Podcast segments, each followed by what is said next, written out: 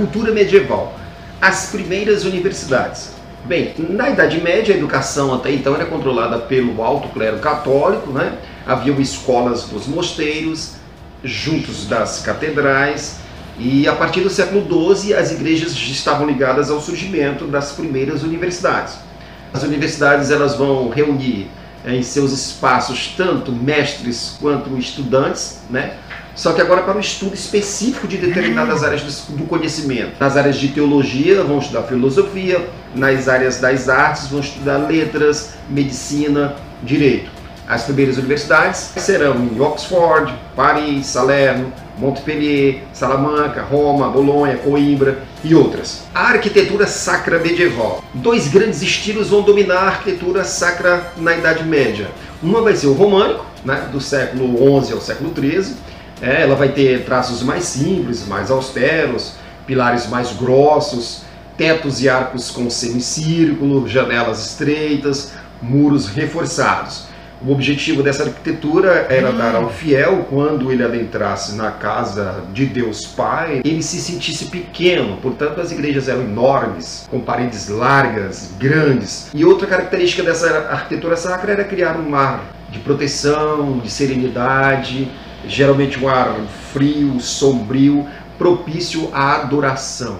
O outro estilo é o gótico, né, que vai dominar do século XII ao século XVI, vai predominar na Inglaterra, na França, na Baixa Idade Média. Essa arquitetura vai ter características mais sutis, vai ser mais rica em detalhes, vai ter leveza, elegância, traços verticais, janelas com vitrais. O interior das igrejas vão ser mais iluminado, as paredes serão mais altas, mais finas, com mais ângulo, né? Abóbodas apoiadas em pilares. E um detalhe curioso é a rosácea, né? um vitral sob a porta central.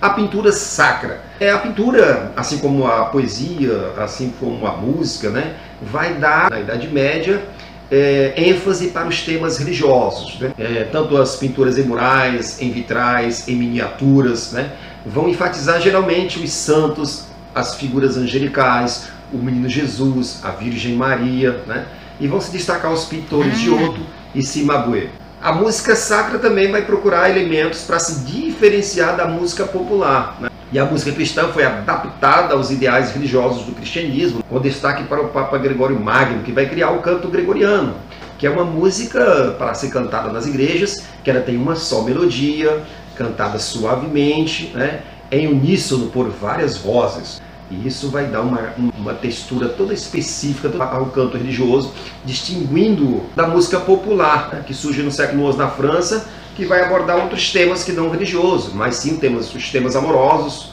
o lírico, né, os feitos heróicos da cavalaria, temas épicos, né, e ele vai se espalhar rapidamente pela Europa Ocidental, com destaque para os trovadores, compositores populares, e para os menestréis, aqueles cantores ambulantes que andavam de vila em vila, cidade em cidade, sempre acompanhado de um trovador.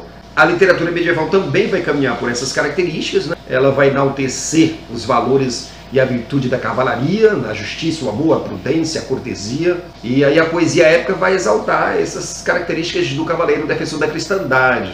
E também vai ter a, a, literatura lírica, né, que vai exaltar o amor cortês dos cavaleiros em relação às damas medievais. Ciência e filosofia medieval vai se desenvolver a partir do século XI. É claro que com as cruzadas, o desenvolvimento da ciência, da técnica, da tecnologia vai se intensificar por conta do contato comercial, cultural, econômico entre o Ocidente e o Oriente. E os árabes lá do Oriente, eles guardavam obras da, da antiguidade clássica greco-romana e essas obras vão influenciar e vão promover o desenvolvimento da matemática, da astronomia, da biologia, da medicina e também eles vão propagar avanços da navegação né, já desenvolvidos pelos chineses, por exemplo, né, como a bússola, é, o astrolábio e outros equipamentos, como mapas e outras tecnologias, como a pólvora, o papel. Então, essa tecnologia do Oriente, produzida no Oriente, vai chegar à Europa Ocidental nesse período de intercâmbio, já no final aí da Idade Média, entre os medievais cristãos em contato com os povos do Oriente por conta das cruzadas.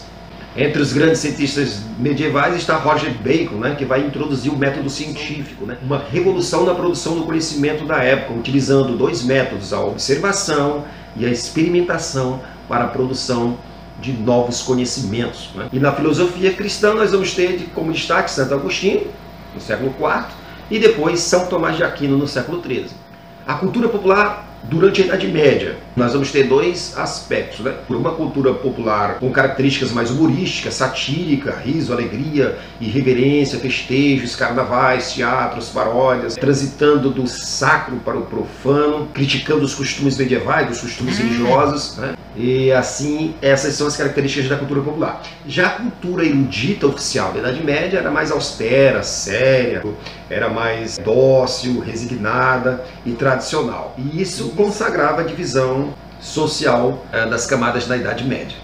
O enriquecimento da igreja na Alta Idade Média. Né? A igreja nesse período vai se tornar detentora de inúmeros feudos e vai projetar-se como organizadora do pensamento, né? como ela já fazia nos mosteiros e nas escolas, agora nas universidades, e também na cultura medieval o cisma do Oriente em 1054. Após o pontificado de Gregório I, o poder da igreja cresceu de forma gigantesca e eles vão entrar em conflito com os bispos da igreja de Bizâncio, desejosos de se livrarem né, da interferência dos bispos de Roma, vão em 1054 organizar o cisma do Oriente, que é a criação da igreja ortodoxa cristã né, do Império Bizantino. E agora nós temos um cisma, uma separação entre a igreja católica de Roma e a Igreja Ortodoxa de Bizâncio. O feudalismo e seus dois poderes. Com a estruturação do feudalismo na Alta Idade Média e o cristianismo consolidam assim dois poderes: o poder particular do senhor feudal, o poder temporal, o homem que manda no feudo, e o poder universal da igreja sobre toda a Idade Média, né? que é o poder atemporal.